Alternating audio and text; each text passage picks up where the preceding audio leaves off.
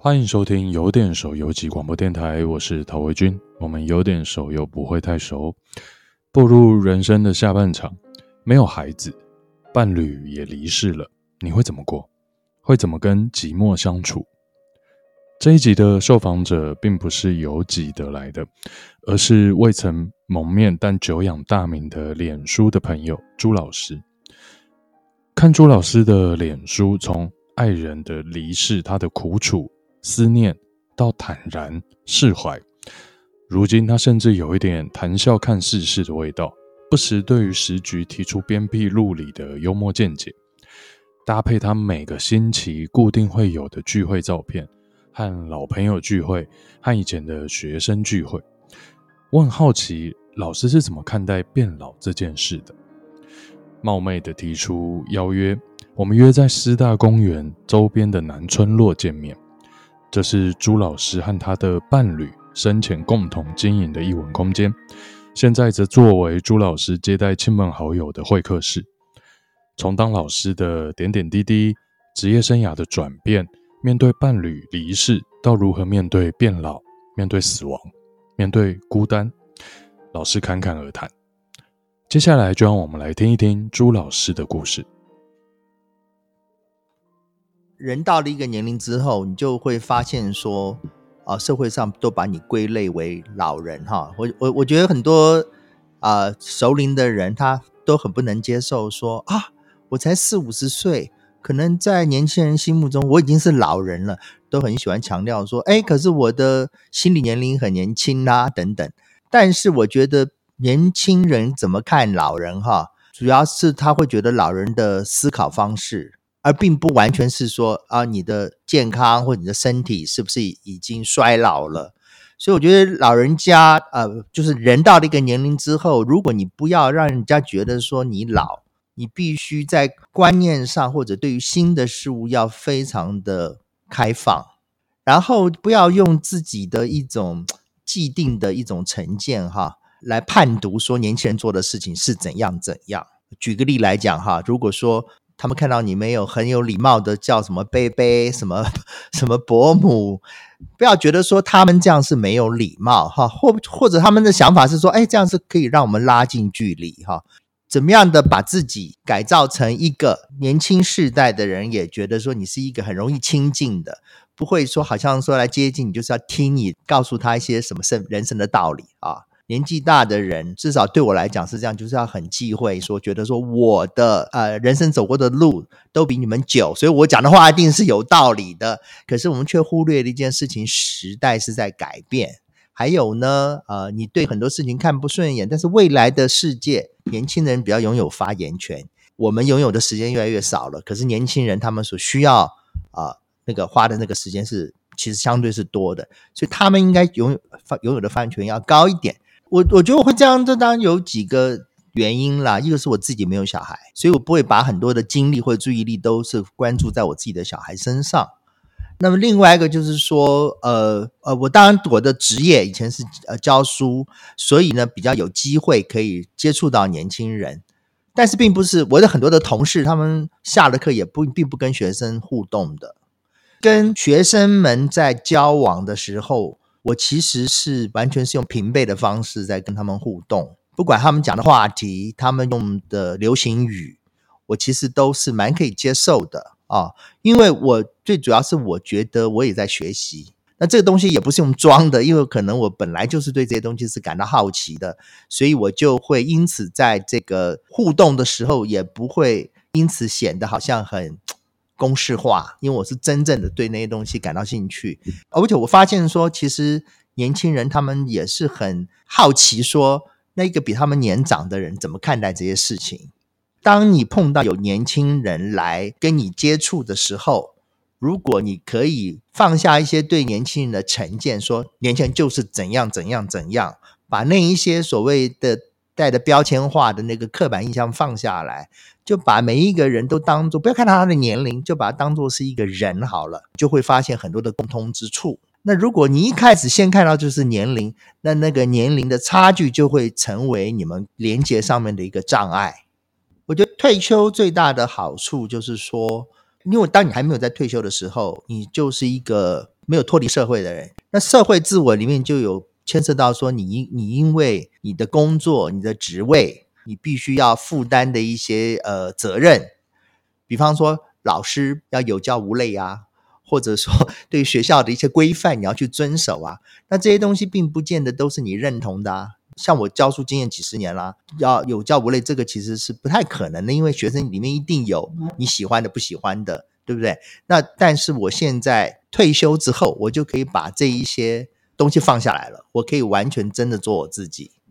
没有退休前生活最大的差别就是说，对于这个优先顺序的安排，坦白来讲啊，人在成长过程当中都是比较符合功利目标的那个东西会放在前面。你对于你时间的分配。会根据说这个东西跟我设定的所谓那个功利目标中间的差距啊，比方说我花那么多时间去做这个事情，是不是可以让我在社会或者这种金钱上面能够提升？那我现在就退休之后，第一个就是我并不把那个功利的目标放在心里面了。大家都喜欢说要活在当下，活在当下。我觉得你还在这个职场的时候，你其实很难活在当下，因为你的当下你就是有些事是你不愿意做，但是你必须要去面对的。可是退休之后，你是可以真正的活在当下。所以有时候我可能会心里想好说，哦，我今天要做什么什么，前前两天想好了，我都是可以在当下去更改我原来设定我要做的事情。人很重要，就是说平常你不能把你自己都变成一个工具人。很多人他为了要呃，我们刚刚讲是扮演那个社会自我，他就没有留时间给他所谓的真正的自我。所以他很多的有的兴趣，比方说，可能原来是一个喜欢看闲书的人呢，他也不看。你变成一个所谓的非常好用的工具人之后，有一旦你这个工具的身份放下来之后，你其实那一些你原来拥有的一些潜质，或者说你这艺术方面的那个兴趣，可能就找不回来了。退休，我现在是连兼课我都不兼，因为我要一个完全不一样的生活的形态啊。比方说，我原来会有一些我的兴趣，写点东西啊，我喜欢到处看一些看电影啊，看书啊，然后呃，喜欢跟朋友吃饭聊天啊，然后我现在就可以有很多很多的时间来做这些事情。我觉得我们这一代哈，呃，就现在这个六六十多岁的这一代哈，个人的选择，其实在我们年轻的时候并不是非常多的。我想现在大家年轻朋友也都可以同意说。自从这种数位化的趋势啊，这个这个取代了类比时代之后呢，现在好像一下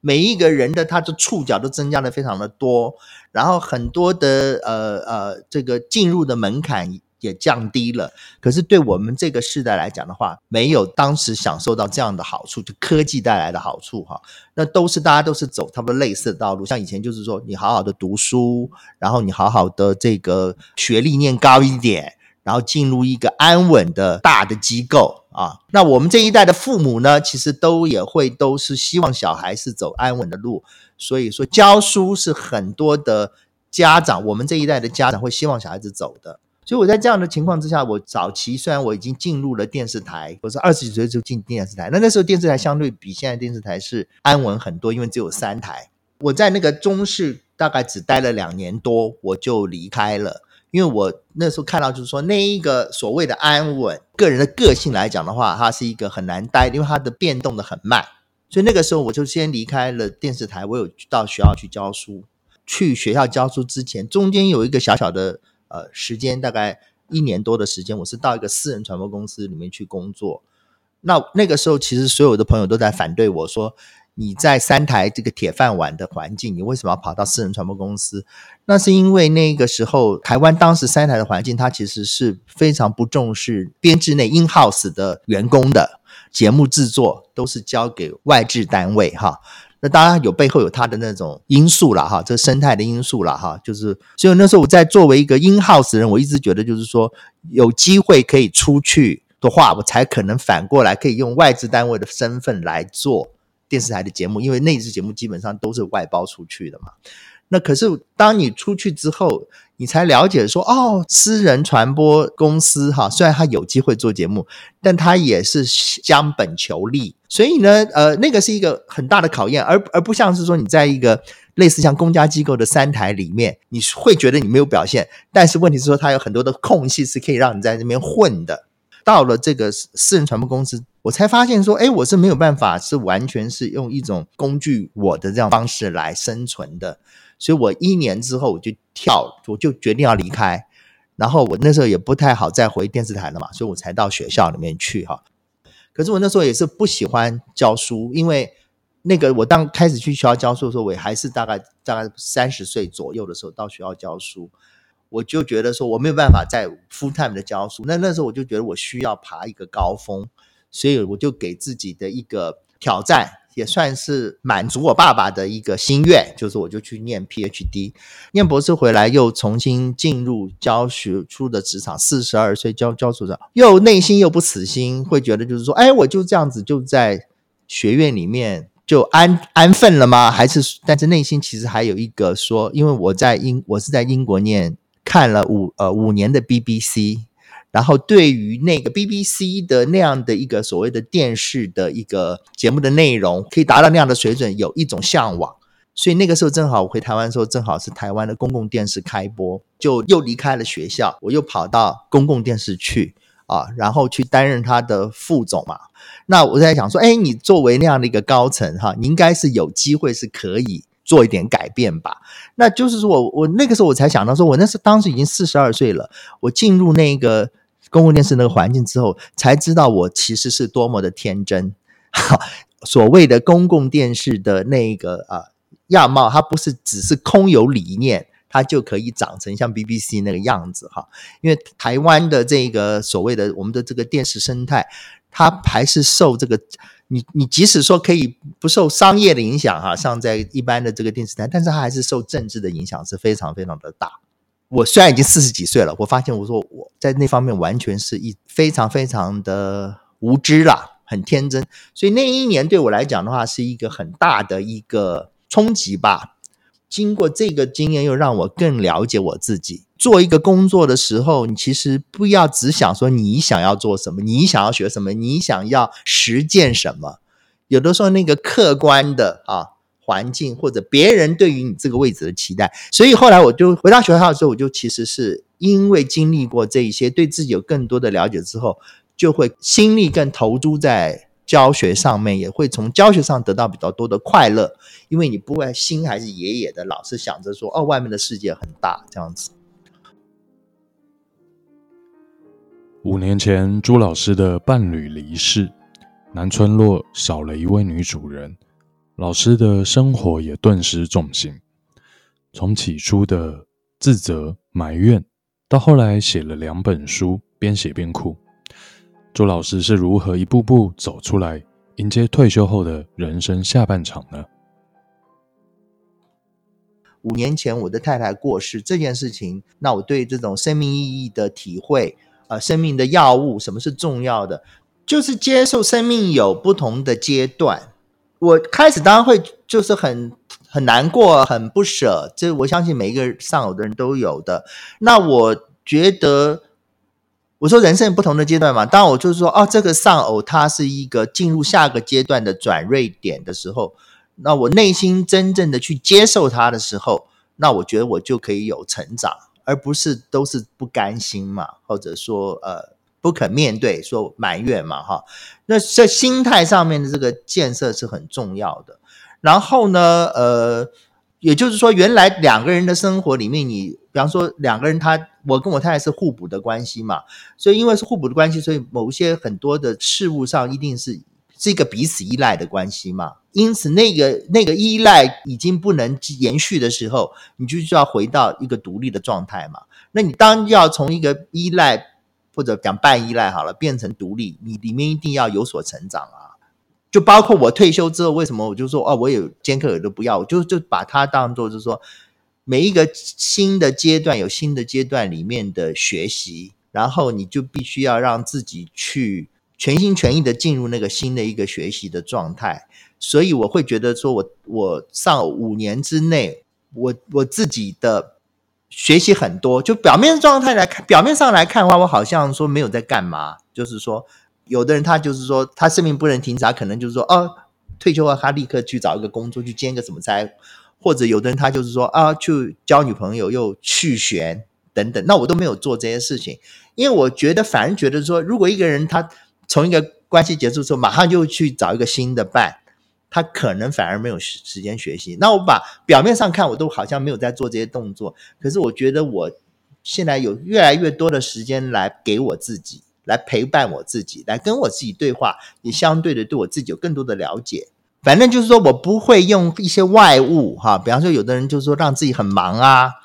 或者经常找很多朋友陪伴啊，哈，就是尽量的把自己的时间来填满。然后自己的不给自己的时间去消化自己的情绪，那我是百分之百都让自己去面对我自己的情绪，那而且还公开，所以说有看我的脸书的话，会发现说我那时候其实都会跟别人分享我今，但我通常我就是说，如果今天我贴一个文，我里面把我的那个所谓的很失落的心情写完之后，写完就没事了，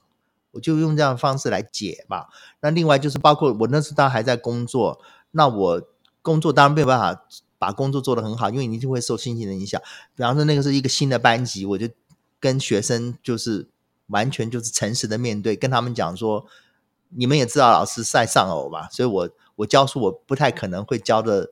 一定会有时候会晃神啊，会不认真啊，什么什么的，我请你们包涵这样子。那第一堂课就这样讲，那讲完之后，那个学生当然会理解嘛，对你的态度就不一样了，他们就好像很 close，因为老师没有在假装，老师没有在戴面具。其实那一那一班的学生，我就跟他们很 close，因为他会觉得是说，哎，你好像是应该是就是说信任我们才会把你真实情绪让我们看到嘛，所以反正他们也会来分享他们自己的事情给我听，所以我就是你要讲我用什么方式，其实我就是说有有什么情绪我就面对他，然后有有什么心情我就分享他，然后我还写了两本书嘛，这个事情做完之后，我就发现，哎，我其实痊愈的很快。我其实大概在写完第一本书的时候已经好了大半，那第二本已经就是说怎么样的去面对未来了，等于是那如果人生的下一个阶段，像我现在是到了这个六十五岁以后嘛，慢慢慢慢就是到人生结束的阶段。那我人生到结束的那个时候，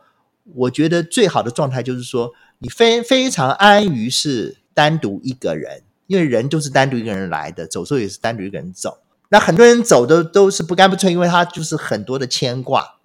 或者很害怕，很怕，很害怕一个人，对不对？因为他在在世的时候都是有陪伴的，有很多人围绕的，等等的，走的时候会很害怕。所以我会觉得，我现在其实就是在为最后的那那最后的一段，其实就是学习一个人，同时在从这个一个人当中能够非常自给自足，然后得到快乐。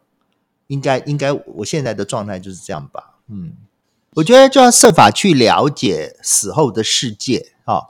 那很多人他就要靠宗教嘛，哈。那每个宗教，比方说像基督教，他就会说哦，是不是到上帝的身边啊，等等的。就是说，但是那个说法并不能满足我哈。所以我就是其实上偶之后，其实就是有非常喜欢去阅读灵学相关的书籍嘛。那人活着的时候，大部分现在都是在物质世界里面。啊，这个追求嘛，哈，那其实都不太去谈论哈身后世界是，所以因为这个不了解，所以就会有一种恐惧啊。一个恐惧是失去，说我所有现有物质世界拥有的东西都会变没有了；另外就是说死后我变成。都是空的啊，然后，然后有的人还会害怕，就是有有有有些宗教跟会跟你讲，就是说说你会下地狱啊，你会被惩罚啊，什么什么诸如此类，人都会因为他所接触的这些说法、这些概念嘛，而自我暗示，走的时候会觉得很不安，这样子。对，那我那我觉得越多的了解的话，就会让你越放下那个不安。哦，你就越少那个恐惧哈，甚至连就是说，当上好之后，我刚刚说前面有那个失落感哈，甚至这部分我都会觉得都可以呃相对的得到一个比较好的那个一个一个应对哈。比方说，我现在的想法就是说，呃，这个，比方说我我我就绝对相信，比方灵魂，我当时相信是灵魂是存在的。另外，我相信就是说，虽然我们现在人是因为不同的这种。肉身把我们隔离了，可是你没有这个肉身之后，所有的这个灵，它其实是归于同样一个本源。那我是相信这个东西。呃，如果说肉身没有了，但是这个精神的生命或灵的生命还是存在的话，那我就不用去这样的难过说，呃，为什么我的呃这个啊、呃、亲爱的配偶已经离开了，好像永远不会见他了。我是真的相信说，一定会再再相遇，会再相逢。那只不过是他早去了而已哈。所以呢，这一些我觉得人的这些认知，它其实是可以改变人如如何面对他的状态，然后去自处。尤其在写书的时候，一边写一边一边哭啊，这都是会有的。可是你就是一种所谓的，就是经历那个过程嘛，就是我们讲那就是内心的洗涤嘛，对，就是就是把它冲洗一下。你还是要有一些中心事物。那我现在中心事，我就我有个第三本书要再写，可是我就发现我进度很慢，因为我就是没有很目的性的要把这本书完成。如果说我真的是百般百无聊赖，我可能才会。坐到电脑前面去写它，但但它很容易被打断。它被打断，包括说突然有朋友临时说要约我喝咖啡啊，我可能就去喝咖啡。就我现在变成一个蛮好约的人。那我发现我这蛮好约之后，我就会变得很忙碌，都会约我，还有学生也会突然突然会来找啊。有学生来找过之后，我会放脸书，那可能有别的学生看到又动念要来找我，所以我就因此变得很忙碌。那我正式退休到现在才就是才上半年嘛。那原来我会预计要旅行很，但今年我取消三个出国计划，全部都不能去了。我本来就在讲说是旅行啊、写作啊、呃适度的社会参与，比方说呃有什么公部门的这种审查案啊，或者外面的什么呃评审案啊，我也会去接一下这样子。所以时间一下子就被分散掉了，蛮快的。有一个可以分享的，就是说很好约的前提是因为我对人并没不挑剔。因为我太太相较于我，她其实是一个对人比较挑剔的人。我跟我太太在一起的时候，我们花很多时间在一起，然后也有很多人找他。可是相对的，我自己的这种所谓的社会社社交活动其实是不多的，多半是跟着他。那他走的时候，我原来会觉得说，哦，我的社交活动可能会没有了，因为以前人家来的兴趣是为了他。后来发现说，不但没有如此，反而更频繁。那我还想说，哦，原来是因为我对人没有那么挑剔。我只要这个人不讨厌，或者并不觉得说这个人很不 OK，因为我是一个会对别人好奇的人嘛，人家讲什么我都会有兴趣去听。所以我会发现说这样子的话，就会你就会变很 popular，会发现说，哎，那我经常来往的人其实是很多，所以你这样也不会就是说平常也不会对朋友形成依赖，说哦，你什么事都要去找他。有的人会觉得就是说，哦，你是一个精神上在需要我，这会被对别人造成压力嘛。那我也没有这样的状态，反正人家都会觉得说找我很难，要约我很难，因为我很忙。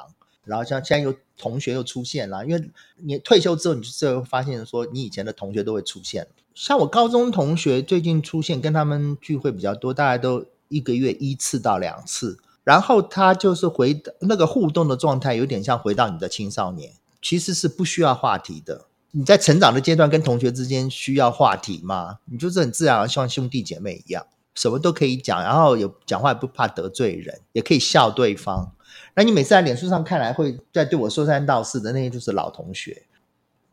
所以我其实自己有给自己一个呃，要怎么讲任务吧？虽然丧偶了，但是我还是可以过一个很好的人生。就我没有小孩，也没有也没有啊、配偶。然后我现在还是要活出一个样子，是让人家觉得就是说，嗯，这样很好。那如果说这个可以帮助到一些人改变他的想法的话，那这可能也是一个功德啊。对，所以我有自己这样想。